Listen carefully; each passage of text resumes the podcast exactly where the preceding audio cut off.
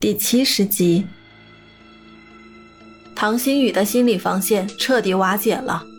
被带走的时候，还指望萧华可以救救自己，但萧华也是自身难保，弃卒保车也是无奈之举。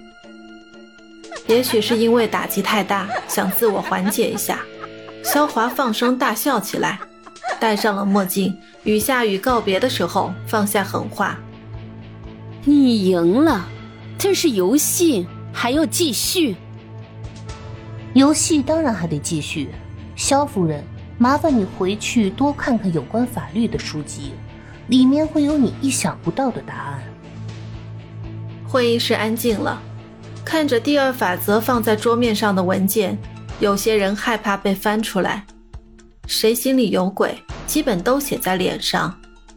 夏雨环视着每一个人。最后才平静地说道：“你们都是有功之人，可能在某些时候会做出一些有损害公司利益的举动。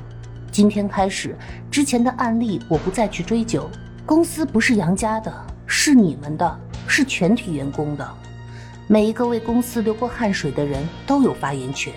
以后还要继续依赖大家的共同努力才好。”这一番话让众人佩服的掌声不断。也都松了一口气。这么小的年纪，竟然有如此大的胸怀，我们愿意为杨总马首是瞻。在这种愉快的氛围下，会议结束了。公司中员工的流言蜚语也都变成了对夏雨的崇拜之意。各个部门加强配合，夏雨取消了第二法则这个组织，让员工们不再对公司感到恐惧。雷杰等人也都被安排到了重要的职务上。秀秀，下班请你吃饭。穿着女装的夏雨笑着对秀秀说：“秀秀微笑拒绝。你应该去看看天少了，也许他呀更需要这顿饭。”夏雨陷入沉思，一直以来总想找机会与天少说明一切，今天这种场合再合适不过了。既表明了自己的真实身份，就说明自己这么做的原因。现在都如愿以偿，却不知道该如何去面对他，如何开始新的生活。当上了集团董事长后的夏雨，职责明显多了起来，用两天的时间重新安排了公司的大小事务，一切恢复了正轨。陆律师通知自己，该是回杨府看看的时候了。夏雨站在公司门外，进进出出的员工都与他打着招呼，他的眼神却一直看向对面的酒吧。酒吧已经停业两天了，不知道天少在做什么。今天又有人来了，将酒吧上面“浪漫夏日”的字样拆了下来。夏雨感到奇怪，便想过去问个究竟。在路上，他看到了秋雨，那张可怜的小脸蛋。像是不久前才哭过一样。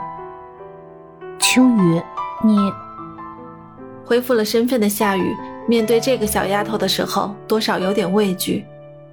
秋雨神情奇怪，不知道会不会责怪一下所做的这些事。你为什么不认我？我知道你这些日子是怎么过来的了，我也清楚我妈都对你做了什么。可是。你不应该提防我啊！说完这些话，秋雨的眼泪又流了出来。夏雨上前一把抱住秋雨，不知道该如何解释。秋雨继续说道：“我妈已经开始准备搬家了，明天我们就会离开。”秋雨，你真的想和他们走吗？什么？听到夏雨这样问。秋雨感到很吃惊，退后两步看向夏雨。我觉得你应该有一个更好的生活环境，好好完成你的学业。你是不是想说，我妈并不在乎我，不关心我？二十年来都是这样过来的，我早就习惯了。如果可以的话，我希望你能留下来。夏雨挽留的很诚恳。秋雨哭得很委屈，但是她是我妈呀！就算是有千万的不对，我也要跟着她。留住秋雨，夏雨是经过深思熟虑的。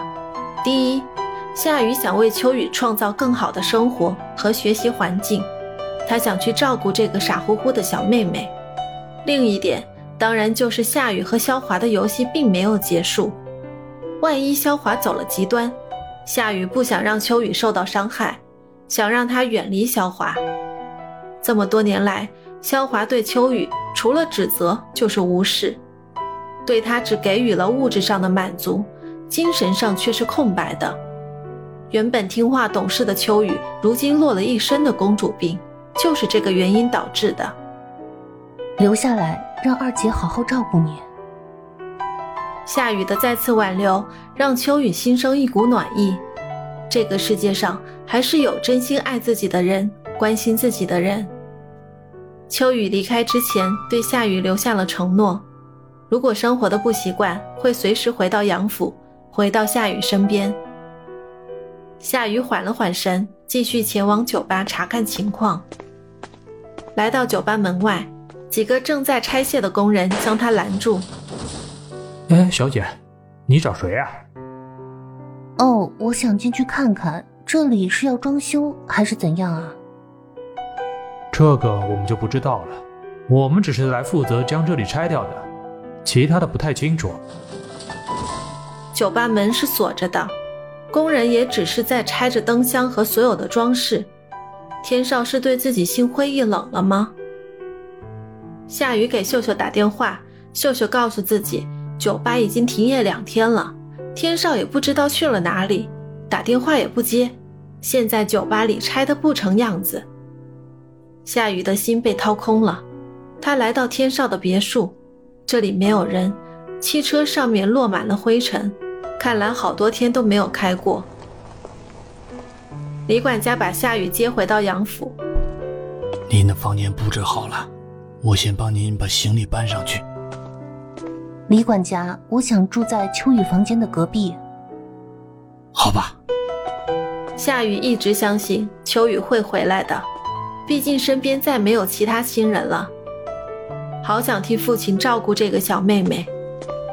走进秋雨的房间，里面大大小小的娃娃摆满了每个角落。这丫头都多大了，还喜欢娃娃呢？仔细一看。每个娃娃上面都有字贴，其中一个写道：“送给夏雨姐姐，生日快乐。”后面还有日期，每年都有。夏雨的眼睛湿润了，她将这些娃娃都抱回自己的房间，又给秋雨的房间重新布置起来。